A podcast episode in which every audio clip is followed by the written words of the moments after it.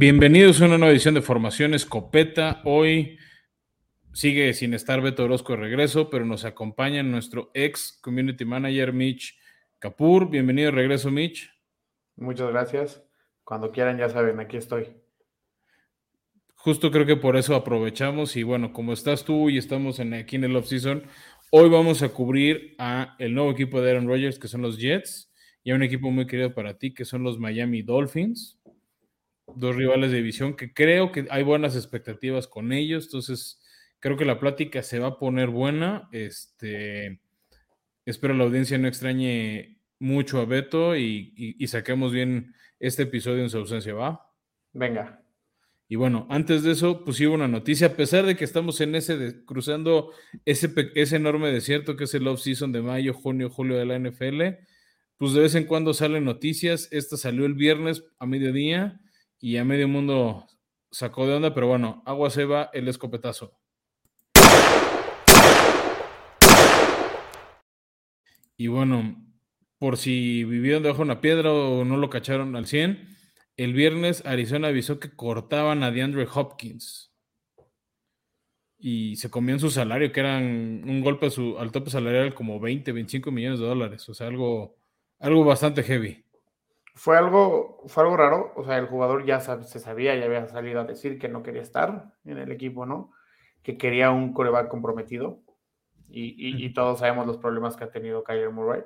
Eran buena dupla mientras Kyler Murray estaba enfocado, pero sorprende que lo hayan cortado, ¿no? Más que intercambiado. Yo creo que intentaron intercambiarlo con los 31 otros equipos de la NFL, si no es que 30, porque por lo menos de Miami, no te puedo decir que estoy involucrado en eso.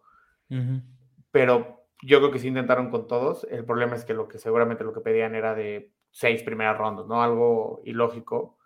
Para un jugador que sí, sí es un gran receptor, no lo voy a negar, pero tampoco está, o sea, tampoco tiene 22 años, ¿no? 24 años. O sea, ya es un veterano de, de la NFL. Te diré que sí, y no solo es lo que pidieron, yo creo que el otro gran pero es el salario. También. O sea, creo que DeAndre, este, o sea, ganaba ya con bonos como 30 millones al año.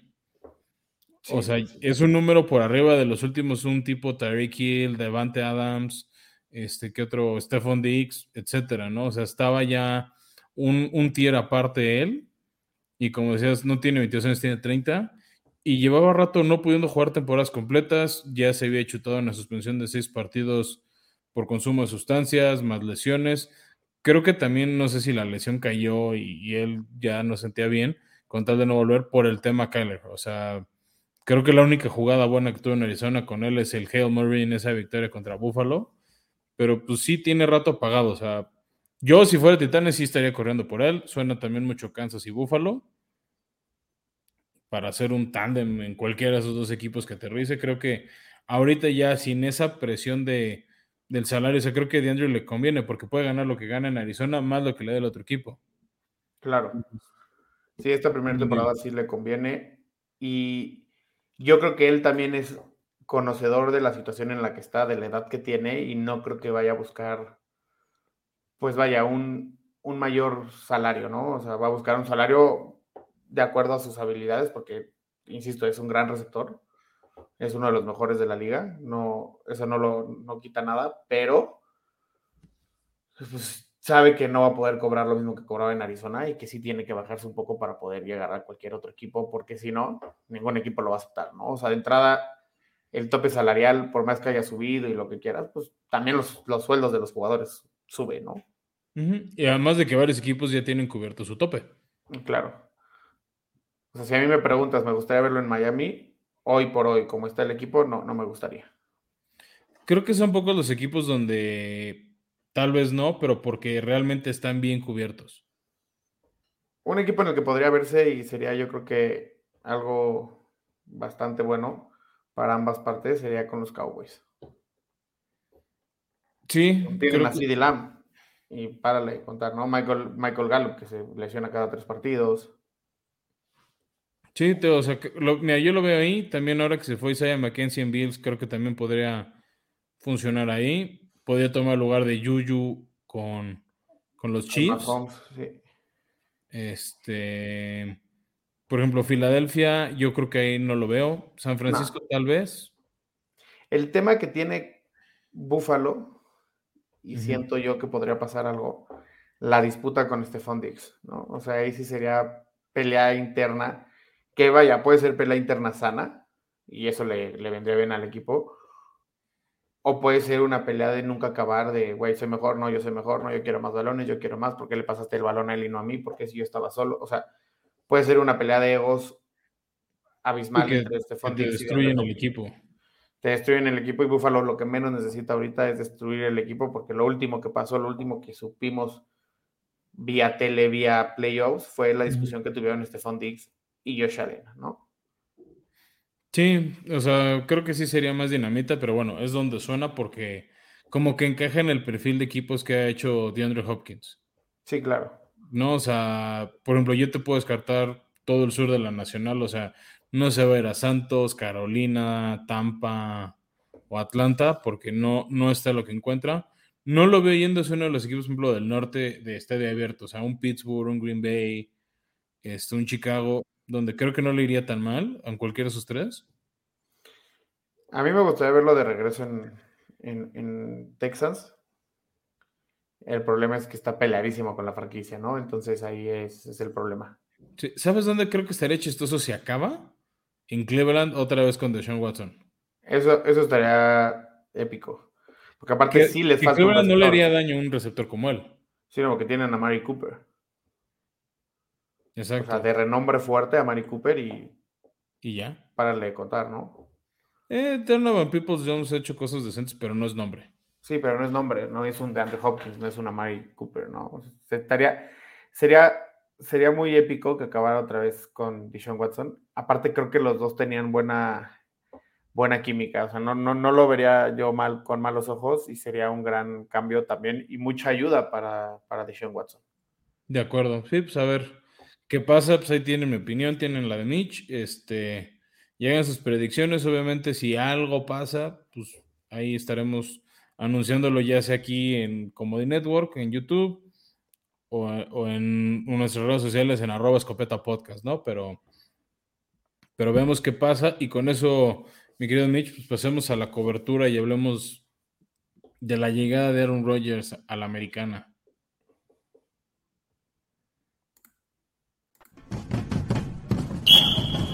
In tight coverage.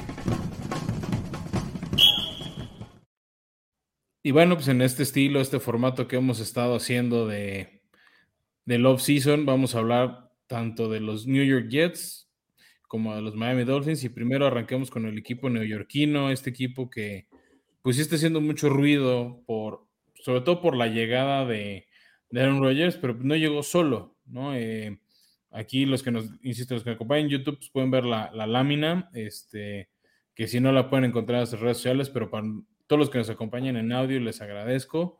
Ahí les va, miren, llegó el, llegaron dos receptores de los Packers, Alan Lazard y Randall Cobb.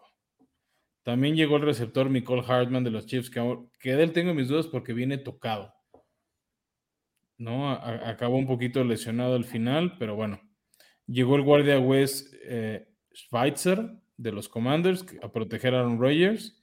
Llegó un ex Dolphin que es Thomas Morstead, que también es, ex Saint, si mal no me acuerdo. Sí, es ex Saint.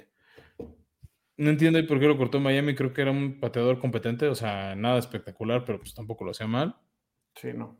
Y, lograron retener, que creo que sí es importante, a Solomon Thomas, el defensivo ex 49er, y a, Greg del ex Line, su pateador que tuvo una gran temporada, ¿no? O sea, hablando de, pateadores que no, que esta temporada no hemos visto, bueno, la pasada más bien, no vimos, pues vimos más bien, vimos muchas fallas, ¿no? Creo que Greg Delexi... fue el más infame de todos, ¿no? Ni hablar, pero creo que Greg Delexi, si, si lo hace bien, sí tienes que retenerlo y pagarle, ¿no? Y fue lo que hicieron. Sí, de acuerdo.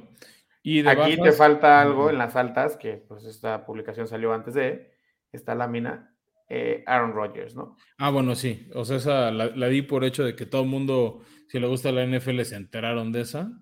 Sí, cuando fue este anuncio no era oficial, se hizo más bien hasta el draft, cuando creamos esto, pero bueno, esa es creo que la llegada más importante, porque sobre todo se dijo mucho el año pasado, ¿no? Que los Jets estaban a un coreback de estar ahí, ¿no? Como dicen en inglés, a coreback away, porque sí se notaba el bajón con Zach Wilson.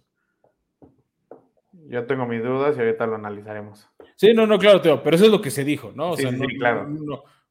ahora sí que... No estás inventando nada. No estoy inventando nada, ¿no? También, y ahorita lo diremos también, un tema de corredores, este, fue otro que les impactó mucho. O sea, la lesión de Breezy Hall fue algo de lo que no se pudieron levantar los Jets el año pasado. Y bueno, ¿quiénes se fueron de los Jets? Eh, dos tackles defensivos, Nathan Shepard y Sheldon Rankins. El guardia Nate Herbig. Este, esta creo que les puedo leer un poco si hay lesiones, que es el quarterback Mike White, que era el suplente, que cuando entró en general lo hizo bien, salvo contra Patriotas, que ahí sí los Jets están malditos y nunca le pueden ganar a los Patriotas de Bill Belichick. El corredor que llegó a media temporada, este, James Robinson. Este sí, pues fue una decepción porque debutó bien en Jaguares, la, la rompió a pesar de haber sido un undrafted free agent este, después llegó Travis Etienne y pues lo borraron del mapa. Hasta, y también llegaron un poco las lesiones. Se fue a los Jets donde realmente no lo pudo romper. Y pues ya ahora están Patriotas en un esquema de como 18 corredores que tiene Belichick. Y también se fue Braxton Berrios a los Dolphins ahí a, no sé, regresar patadas. No sé qué va a hacer en la ofensiva de Miami como quinto o sexto receptor. A cobrar. Ya, sí, si, si se trata de eso, yo me apunto. Sí, no, yo creo que va a regresar patadas, pero insisto, lo, lo, analizaremos más adelante cuando hablemos de los Dolphins. Va, y bueno, ¿qué pasó en el draft con los Jets? Los Jets no tenían tantos picks, en parte porque soltaron unos para Aaron Rodgers, por ejemplo, cambiaron en orden el pick de la primera ronda, no, tenían, no tuvieron pick de tercera, pero bueno, lo más relevante que fue un poco rompequinielas fue la llegada de Will McDonald cuarto este Edge este, que tomaron la primera ronda para reforzar esa defensiva de Robert Sala. Eso se me hizo interesante. Después en la segunda, Joe Tipmar, un centro. Y ya en las rondas finales, pues es cuando agarras de todo a ver quién, a ver cuál es chicle y pega. Agarraron este, un corredor en Israel, Abanicanda, Abanicanda este, un linebacker, un esquinero y ya un tight end, que pues, quién sabe si se quede. Entonces, en tema de needs o cómo los evaluamos, pues sentimos que la línea ofensiva sí la reforzaron. La posición de linebacker, pues sí agregaron profundidad. Y donde creo que se quedan a deber es tanto safety, liniero defensivo, wide receiver. Después llegó Randall Cobb. Entonces, ya con eso, tal vez wide receiver lo podríamos poner en verde.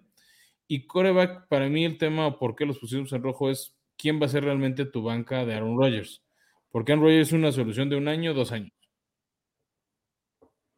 Sí, no, yo creo que, o sea, después, lo que podrían hacer y lo que deberían de hacer, vaya, no, ya demostró que no es un gran coreback, ¿no? Pero buscar mejorar un poco a Zach Wilson con la llegada, que, el, que sea su pastor, por así decirlo.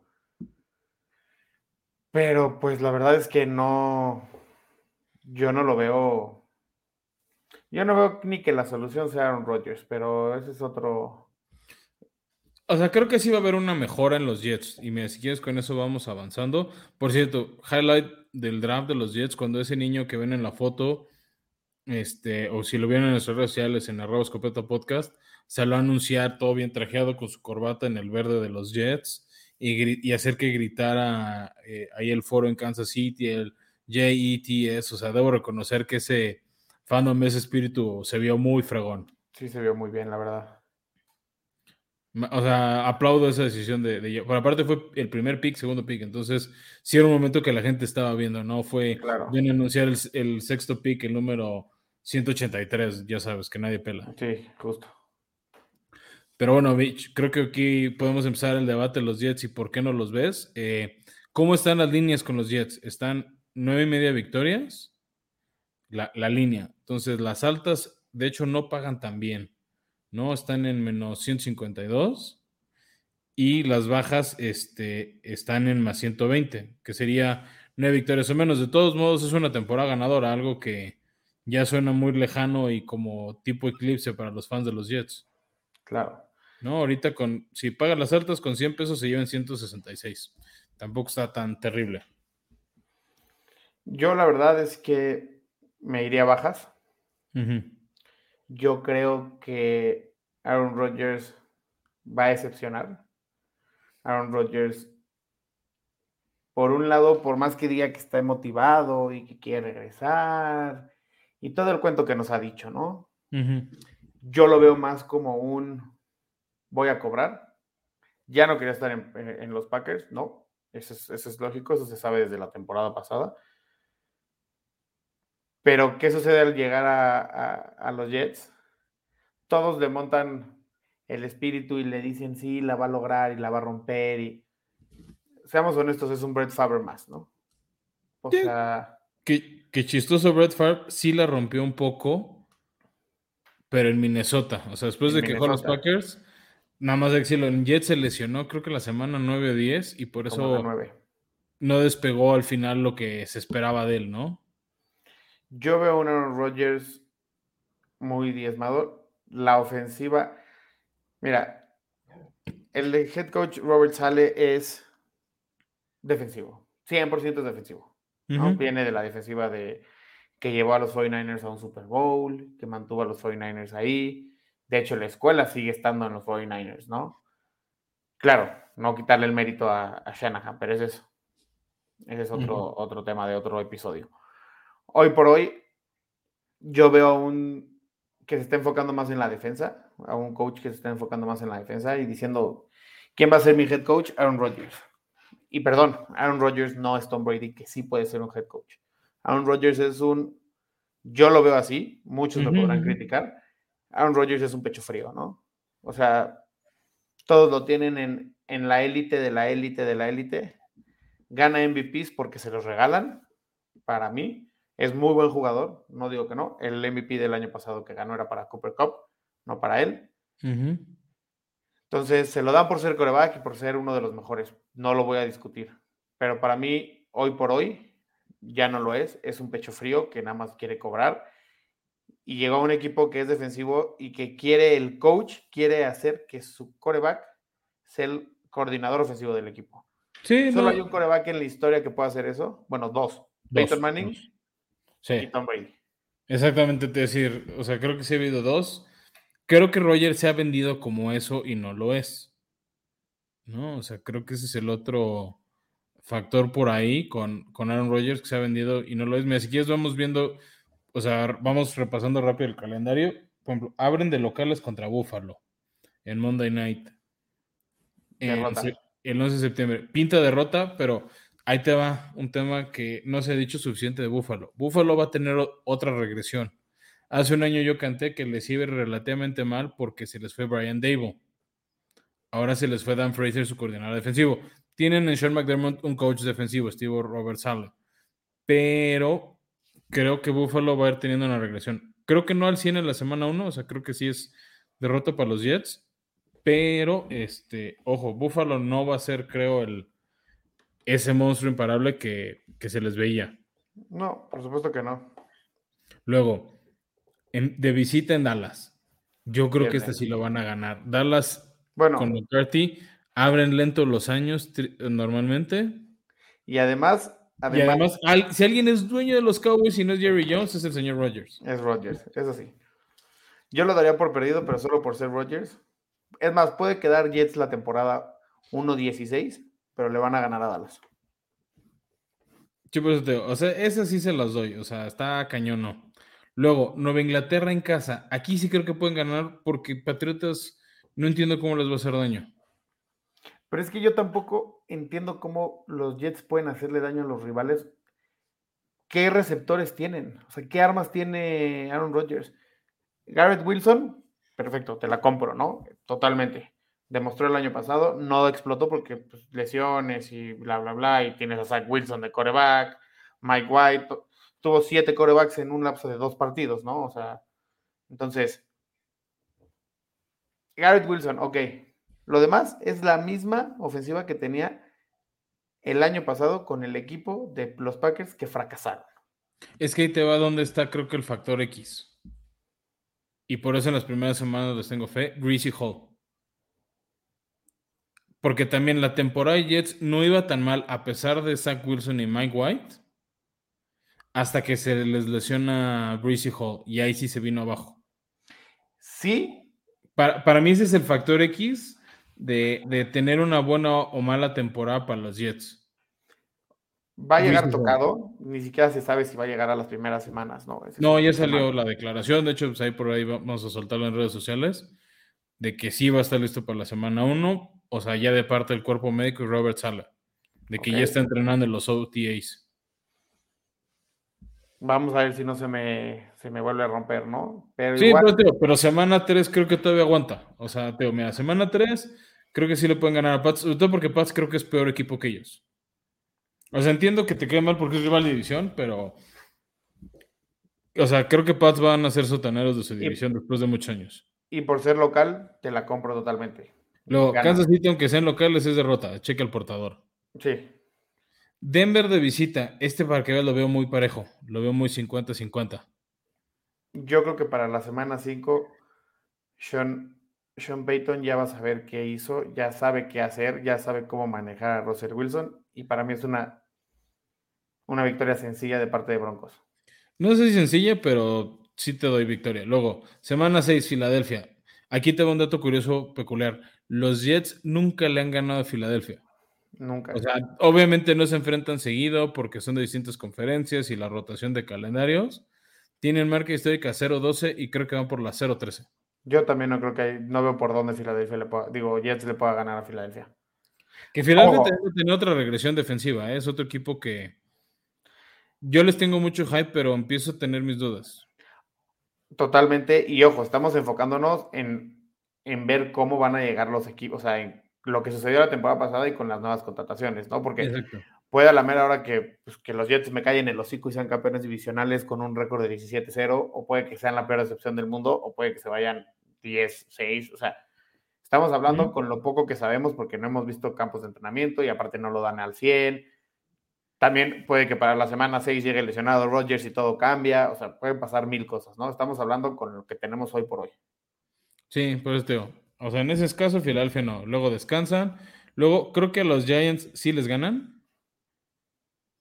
Por el oficio de Rodgers contra el oficio de Daniel Jones.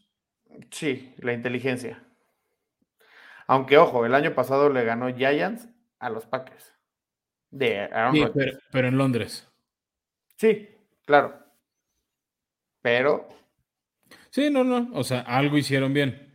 Pero también creo que sí es mejor defensivo la de los Jets que la de los Packers. Ah, no, eso sí, sin duda. ¿no? Eso sí, sin duda. Que ese, es el factor. semana 9 creo que es un buen partido, va a ser un buen parámetro contra los Chargers. Además, desde hoy, desde hoy te digo que ese partido se define por tres puntos, ¿no? Es contra Chargers. Sí. Pero mira, aquí creo que puede ser una victoria. Y con eso apenas estarían en marca empatada, 4 y 4. Yo también Semana 10, creo que sí tienen todo para ganarle a Las Vegas y más con los ruidos de que Jimmy G podría no estar al 100. ¿Y quién es el suplente de Raiders? Es la pregunta del millón ahorita. Sí, yo. No, entonces yo, yo se lo doy. Luego, semana 11 contra Buffalo. Aquí es donde digo que Buffalo podría medio empezar a caerse.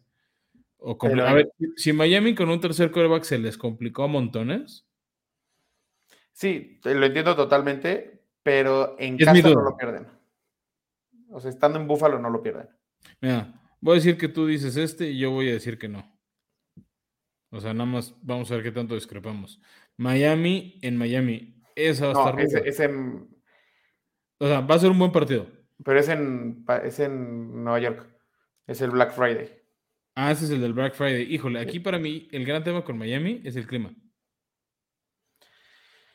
Miami luego le cuesta mucho estos climas fríos.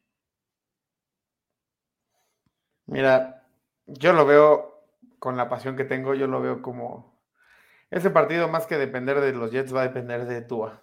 Si Tua llega sano va a ganar Miami caminando. No sé si caminando porque yo recuerdo hace un par hace el año pasado. No, pero Tua contra Titanes, ¿cómo le costó con el clima frío de Tennessee?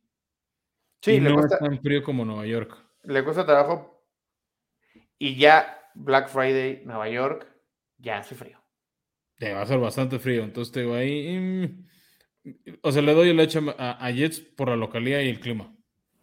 Venga. ¿No? Luego, Atlanta. Creo que Atlanta y Houston son cheques al portador. Sí. ¿No? O sea, son dos de los percitos equipos del año. Luego, Miami en casa. Aquí sí le doy la hecha a Miami. Sí, aquí sí. Washington, que creo que esa semana se van a enterar que están eliminados. No, se van a enterar en la semana 18, cuando estaban eliminados en la 10. Sí, o sea, pero es cuando ya es como sí, sí, sí. eliminados. Y más en local. Entonces, tío, aquí le doy otra vez el, edge a, a, los Jets. Y según yo, con esto ya están en 9. O sea, ya están ahí en la raya de cobrar las altas. Yo me voy con dos derrotas para acabar la temporada con los Jets. Es que para mí la clave es Cleveland en ese momento. Si Cleveland ya está fuera, este. Pero siempre quieres eliminar a un rival, siempre. ¿Pero Cleveland es rival de los Jets? Pues no divisional, pero pues siempre quieres hacerle la vida imposible al que tienes enfrente, sea rival divisional, sea rival normal, o sea, solo la primera vez que te enfrentas contra ellos, ¿no? y yo creo que Cleveland no va a estar eliminado para ese momento. Yo espero que no para que esté bueno el norte, pero Teo, yo, o sea, Cleveland para mí es el partido que nos hace cobrar o no. O sea, es el partido de altas o bajas. Sí, porque contra Patriotas de visita en la última lo van a perder. A menos de que Patriotas esté turbo eliminado. Pero volvemos a lo mismo. O sea, no, llegan esos errores que, que últimamente se han vuelto típicos en Pats de echar a perder su última semana. Que, por ejemplo, el partido que siempre perdían contra Miami. Sí. Pero si ya están eliminados, Belichick no va a permitir ni por manera alguna dejar pasar al equipo rival. Y aquí sí es divisional directo. Y no, y aquí sí es el odio cansino que tienen los Jets. Sí. Y bueno, pues esas son las claves con los Jets. Entonces, ahí está. Yo les digo que por un perímetro sí pongan las altas. Mitch dice que no, entonces conmigo mi sugerencia es con 100 pesos en 166, con la de Mitch 220. Ahí está. Pero todo se va a definir hasta finales de diciembre, principios de enero para que cobre. Sí, totalmente. ¿no? Este sí es de las que vamos a saber hasta el final final si cobramos o no, pero bueno, ahora avancemos con el equipo de tus amores Mitch, los Miami Dolphins, que tuvieron algunas llegadas interesantes, otras pues de cuerpos de rotación necesarias. Entonces, mira, si quieres arranco con una que me dolió a mí, David Long, que se fue de los Titanes a Miami, un gran linebacker, que creo que sí iba a reforzar muy bien esa defensiva, ese esquema que ya tenían los Dolphins. Llega de suplente Mike White. Creo que esto es algo muy importante para, para Miami, tener un buen suplente por el tema de Tua. Este, retuvieron al corredor Raheem Mostert. Ya habíamos dicho, ¿no? Que llegaba Braxton Berrios de los Jets. Llega un, un wide receiver room muy lleno. Entonces, por eso yo lo pongo como más de un jugador de equipos especiales o no sé bien qué van a hacer. Pues en lugar de Trent Sherfield, que se fue a los Bills. Por eso, pero estamos de acuerdo. O sea, ya es el quinto, sexto wide receiver. Sí. ¿No? Llegó de Sean Elliott, un safety de los Lions. Él sí no lo ubico bien. Eh, llegó, de hecho. Ah, ahorita me acuerdo. Dame un segundo. Bueno, en lo que ahorita te acuerdas, Mitch, yo voy leyendo los demás. Llegó el linebacker Malik Reed de los Steelers. Él no era estelar en Steelers, es de estos de rotación. Pero en este tipo de posición en el medio del campo, por las ofensivas que va a enfrentar Miami entre terrestres y aéreas, te conviene tener cuerpos ahí y banca, ya, ya habíamos dicho, ¿no? Que pedían a su, a su de despejes, entonces se robaron de Patriotas a Jake Bailey y lograron retener a Andrew Van Ginkel, el linebacker, y al esquinero Nick Needham. A él sí no lo ubico tanto como los esquineros estelares de Miami, pero bueno. Lo que va a pasar, porque eh, en esta diapositiva tampoco sale por lo mismo que se hizo antes de eh, Jalen Ramsey. Sí. Y, yo creo que la más fuerte y más importante de todas es Big Fangio. Sí, esa, bueno, aquí hablamos obviamente de jugadores, no, de coaches, o sea, para que luego no nos mienten la madre. Este, pero sí, creo que eso va a ser muy relevante porque Mike McDaniel ha demostrado ser un buen head coach y este, coordinador ofensivo, ¿no? O sea, a pesar de que lleva un año en Miami, se notó cómo revolucionó la ofensiva a pesar de que la organización misma tenía dudas de Tua, eh, él no ha tenido dudas de Tua. Él, él ha confiado y ya sabe explotarlo. Y ahorita ahí tengo un tema relevante este, después de las bajas, que por cierto quiero decir que en honor a tus delfines, ya que no tengo gorra de ellos, pues me puse del hit que está en las finales de la NBA, misma ciudad. Entonces, y además este es de, de, campeones de cuando lograron el doblete con LeBron. Entonces, perfecto. Miami representado en este episodio de dos maneras. Y bueno, hablemos de las bajas. El linebacker, el Landon Roberts, no lo ubico tanto él. Era, era, no era fundamental, pero duele, duele su baja. Ya. Se va Mike Ezekiel, Tident. Ese creo que sí lo pueden resentir un poquito más. Un poco más. Yo, Sobre todo porque era de esos que lleva rato y tenía un poco los colores del equipo puestos. El problema con él fue que no encajó en el. En la ofensiva de, en la ofensiva de McDaniel. Ese fue el tema. Y bueno, también se fue, ya lo decías tú hace un minuto, el receptor Trent Sherfield a los Bills. Se fue el tackle defensivo John Jenkins a Raiders. El pateo de espejes Thomas Morstead a los Jets. Y el guardia Michael Dater a los Texans. Aquí lo que me queda duda de Miami, que no creí que van a ser un poquito más agresivos, es en línea ofensiva. ¿No? Y también porque en el draft no iban a tener muchos picks. Y yo lo que creo que le afectó también mucho a Miami y eventualmente las lesiones de Tua fue la elección de Teron Armstead, el, el tackle. Porque él cuando se lesiona es cuando se lesiona Tua. O sea, un par de jugadas después de cuando él no está en el campo es cuando viene la lesión de Tua. Y creí que tal vez iban a animar en el draft a, agarrar cuerpos, a agarrar por lo menos banca. No lo hicieron, agarraron en la ronda 2 a Cam Smith. Acuérdense que Miami perdió el pick de primera ronda que originalmente tenían por lo del tampering. Y luego el otro que tenían por Nick Chubb. ¿no? Tenían el de San Francisco, pero Nick Chubb y bla. Bradley Chubb, Bradley Chubb. Bradley Chubb, perdón. Sí, Nick Chubb es el corredor. Bradley Chubb, el ex MVP del Super Bowl de los Broncos. Que en la defensiva de Big Fan yo creo que va a brillar. ¿No? Este, por ahí agarraron un corredor de Devon Kane. Que muchos dicen que va a ser el titular, ¿no? O sea, que va. Hay que, hay que recordar también, porque en la diapositiva pasada no venía, que también Miami refirmó, o sea... A Raheem Mostert sí dijimos. Que sí, Raheem Mostert, pero ahí no sale Jeff Wilson. también se quedaron con Jeff Wilson y también se quedaron con Salvo Ahmed. O va a tener, obviamente va a haber recortes y todo, todavía no sabemos quiénes van a pasar el recorte.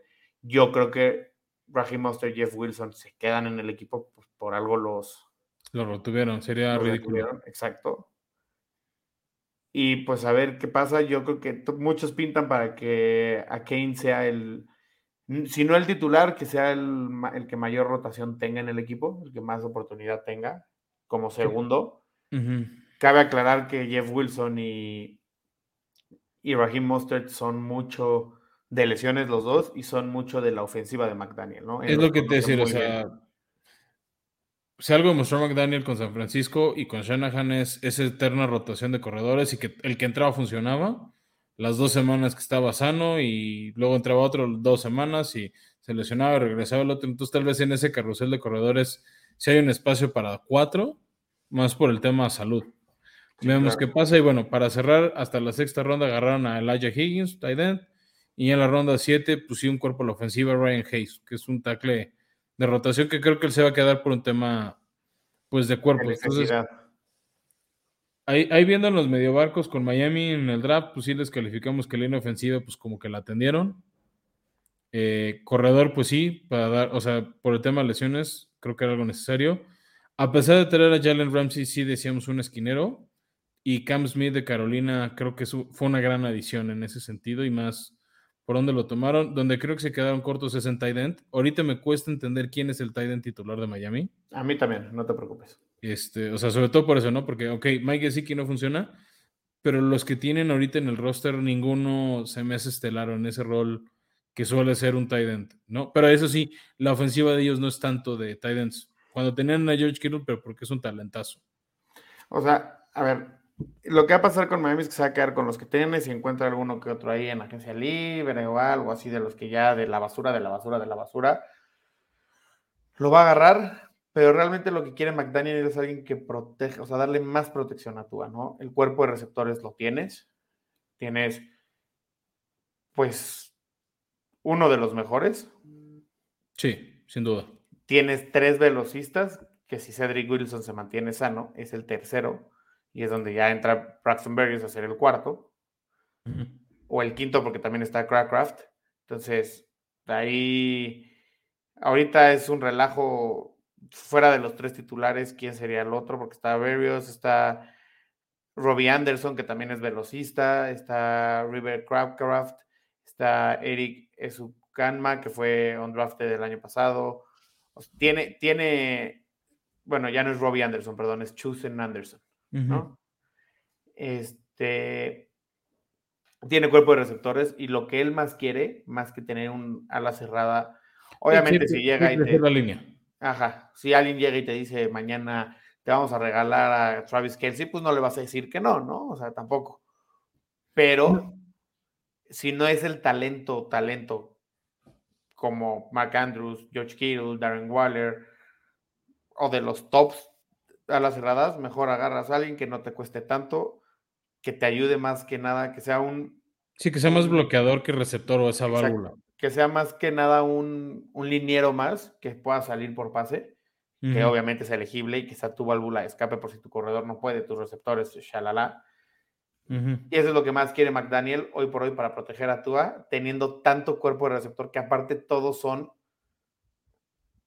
velocistas, ¿no? O sea, Miami tiene, creo que si no me equivoco, cinco o seis jugadores que corrieron los, las 40 yardas en menos de 4.30, ¿no? O sea, algo que... O sea, tiene a Raheem Monster, tiene a Tyreek Hill, tiene a, creo que Jalen Waddle, tiene a Robbie Anderson, bueno, Chusen Anderson, tiene varios ahí que los corrieron en menos. Y, el año pasado ya Tua demostró, estando sano, evidentemente, que el brazo lo tiene. Es que creo que esa es la clave, que tú estés sano y que esa línea ofensiva esté lo suficientemente sana para protegerlo, ¿no? Y donde, Teo, les calificamos un poquito abajo también es linebacker y edge por el tema de rotaciones. Creo que tienen un gran cuerpo de, en estas posiciones de titulares mi duda es la profundidad en la banca, porque luego también son, son zonas del campo propensas a lesiones y si no tienes una buena banca se nota el bajón. Ahí la ventaja que tenemos es, de entrada, el, coordinador defensivo, ¿no? Que tantos años pedíamos a gritos un coordinador defensivo decente. No te decía que lo extraordinario, uno decente. Que con Brian Flores creo que tenían buena defensiva tenía buena defensiva, pero ahí el coordinador defensivo era Brian Flores, ¿no? O sea, seamos honestos, Brian Flores era el que era el que hacía la defensiva. Hoy por hoy no teníamos un, un coordinador defensivo, vaya, que, que, confiara, ¿no? O sea, se fue, se fue Brian Flores y la defensa decayó bastante cuando realmente seguían prácticamente los mismos nombres, ¿no? Sí, que yo la verdad sí esperaba ese bajón. Sí, pero yo con Big Fan yo lo veo de regreso al máximo porque tienes a tienes de entrada cuatro buenos este ah, cornerbacks, tienes muy muy buenos esquineros con el nombre de Xavier Howard, con el nombre de Jalen Ramsey, con la adquisición esta nueva del draft, con Nick Nickham, que es un gran. va, a jugar más en el slot. Pues por obvias razones, ¿no? Los otros dos nombres creo que hablan por sí solos, no tengo que ni siquiera darles presentación. No, no, no. Y, exacto, y si te vas hacia el frente defensivo, creo que para mí el estelar es Chop. Tienes a Chop, tienes a Christian Wilkins, tienes a Emmanuel Okba. Te creo que fuera Chop no resaltan tanto los nombres, pero son cumplidores. Sí, tienes a Jalen o sea, No que, te roban el reflector de la liga, que todo mundo los vamos a ubicar, si no seguimos de manera regular a los Dolphins, me refiero. Sí, no, y también tienes a, David Long, ¿no? Que acaba de llegar. Sé que no es tanto frontal, es más linebacker, linebacker, ¿no? Pero, sí genera capturas, ¿eh? Sí, claro. Pero, y, bueno, de, safeties tienes a Brandon Jones, si, se, si regresa sano, porque está, seleccionado la temporada pasada y tienes a Jevon Holland, ¿no? Son muy buenos, es cuestión de que se acoplen al sistema que tiene Big Fangio, que yo creo que él va a lograr hacerlo porque es un gran coordinador defensivo. Y el que no se acople, pues lo va a ver reflejado en sus minutos de juego, ¿no? No es alguien que se toque el corazón, ¿no? Sabemos lo, gran profesional que es y, por algo es es uno de los mejores en su posición, ¿no? Ya, sí, es decir, creo que, es, que creo que en ese sentido Big Fangio trató de ser inteligente en traer jugadores que encajen en su esquema. Sí. Por eso es que llegó Jalen Ramsey, David Long, no, no, fueron con más nombre como tal, no fueron por más línea defensiva, por así decirlo, porque sabe que lo que tienen le puede ayudar, ¿no? Y también por el tema del tope salarial. pero tío, creo que buscan un tema de fit, pero mira, así que vamos viendo su calendario y a ver si cubren o no. Ellos están igual que los Jets en línea de nueve y medio, o sea, otra también temporada ganadora para ellos, ¿no? Este. Entonces van a abrir un partido que creo que puede estar bueno. Tua contra Herbert otra vez. Ya nos toca. Yo creo que sí puede ser para Miami, igual que la siguiente semana en New England, que creo que en ese sentido le combino a los Dolphins que te toque visitar Boston en septiembre y no en diciembre. La verdad es que yo creo que Miami puede abrir un 2-0. Yo creo que pueden haber hasta 3, ¿eh? Semana 3 contra Denver, creo que pueden ganarlo. Sí, porque aparte es el kickoff en casa, ¿no? O sea, no el kickoff per se, pero es el primer juego en casa. es tu primer juego en casa, entonces tienes que ganar ese. Luego, otro partido en ese sentido generoso para Miami, ir a Buffalo en septiembre. O Eso fue, primer fin de octubre. Eso fue lo mejor que pudo pasar en la, en la ofensiva, en el calendario de Miami porque aparte, me voy a adelantar un poco, cierran la semana 18 contra Búfalo en casa. Que ahorita llegaremos a ese tema, pero yo creo que contra Búfalo le pueden sacar un susto. Ya lo sacaron la temporada pasada en playoffs. Si Tua se mantiene sano, voy a suponer que en todo lo que voy a decir ahorita, Tua está sano las 18 semanas, ¿no? Porque no, pues una lesión no la puedo esperar. O sea, por más que sea propenso a lesiones y todo, pues una lesión no se puede esperar, ¿no? Y no se puede anticipar. Sí, no puedes decir, ah, sí, va a pasar la semana 5, no la 27, yo sé. Exacto. Todo lo que voy a decir es, uno, con el corazón, y dos, con, eh, diciendo que tú estás sano. No, no, no, de acuerdo, ahí te va. Yo digo que pueden abrir hasta 5-0, porque por ahí les toca luego a la semana 5 gigantes de local. Bueno, las 6 también. Las 6 es otro cheque al portador. Y creo que ahí es donde todo el mundo, ay, Miami invicto y otra vez, y van a llegar a Filadelfia y los va a tumbar. Y más que en Filadelfia ese juego va a estar interesante, independientemente de cómo lleguen los dos equipos, con qué récord, con lo que sea. Va a ser muy interesante por el tema Jalen Hurts contra Tua Tagovailoa. De acuerdo, Teo. Creo que va a ser buen partido, pero sí lo doy el hecho a Filadelfia. Sí, yo creo que sí va a ganar Filadelfia en contra de todo mi, corazón. Ojalá me quede mal mi equipo y, bueno, me quede bien más bien. Y, me, y me digan, güey, estás bien tonto. Tuviste que haber dicho que ibas a muerte. Sí voy a muerte con el equipo, pero yo creo que ese partido sí lo perdemos. Ya. No, está bien. O sea, también hay que saber cuando un equipo superior no. Luego, Nueva Inglaterra en casa, creo que puede ser ganable, pero luego Patriotas ahí te da. No, yo creo que si Miami pierde uno contra Patriotas va a ser de visita, no en casa. Ya es que es en la semana 2, no sé, pero bueno. Este, ahí puede ser el split. Luego, Kansas City en Alemania. Ojo, aunque es el local administrativo de Miami, este partido va a ser. El partido administrativo es. Es Kansas. Ah, yo lo tenía en Miami. Sí, no, el, local administrativo es Kansas. Miami no, no, esta temporada no juega de local fuera. nosotros sí que lo tenemos, sino, este, yo, yo lo tenía así registrado, que el local administrativo era Miami. Pero bueno, ese partido es en Frankfurt, los dos son visitas, por así decirlo. Y va a ser la primera vez que Tyreek Hill va a ser también interesante porque va a ser Tyreek Hill en contra de su ex equipo. Él tenía muchas ganas de jugar en Arrowhead, él tenía muchas ganas de visitar Arrowhead. No se le hizo, no se le dio, pero yo creo que ese partido, lo anticipo desde ahorita, agarren a Tyreek Hill justo para el partido de la semana 9 en el Fantasy, porque ese partido Tyreek Hill va a recibir para 200 yardas y dos touchdowns. No sé si gane Miami, pero eso va a pasar. No, de acuerdo. O sea, sí, sí lo veo muy posible de esa manera. O sea, que tenga, un, tenga uno de sus mejores juegos. Este, al, ser en Kansas, yo veo factible y posible una victoria de los Dolphins. Depende cómo lleguen los dos equipos. Porque de repente Kansas choquea a mitad de temporada. Suele pasar. Al final acaban mejorando su división les ayuda y empiezan a ganar otra vez y pasan de líderes, son el primer sembrado y campeones, ¿no? Pero bueno. Y si no campeones, llegan a la final de conferencia. Ya. Pues vamos a ver, Teo. Yo sí creo que contra, contra Kansas sí es derrota. Yo luego también. van a descansar la semana 10. Y luego regresan a, a jugar en casa este, contra los Raiders de Las Vegas, que creo que es otra victoria asequible para Miami.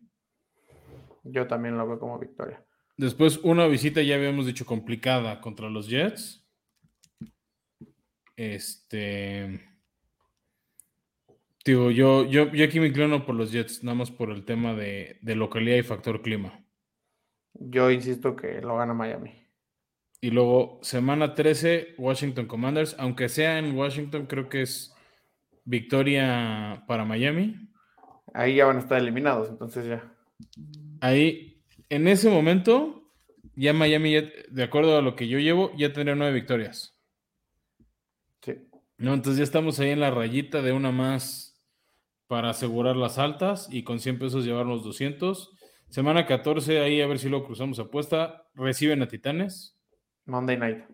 en Monday Night. Creo que va a ser buen juego. Sobre todo por la defensiva de Titanes. No sé qué ofensiva vaya a llegar en ese momento. Si sea Will Levis, si sea Ryan Tannehill, si da igual, es nada más darle el balón a Henry. Este, pero me- tengo ganas de ver a Mike Brable y su defensiva planteando el partido para detener el tándem de Miami. Lástima que es hasta la semana 14, ¿no? Pues vamos a ver, también ahí el tema de lesiones puede hacerle daño a los dos equipos, o sea, de, Sí, claro. de que lleguen diezmados. Entonces, yo aquí mi corazón me dice derrota a Miami, pero entiendo que a ti te dice lo contrario, Sí, totalmente. ¿no? Entonces ahí tú ya este, tienes otro número.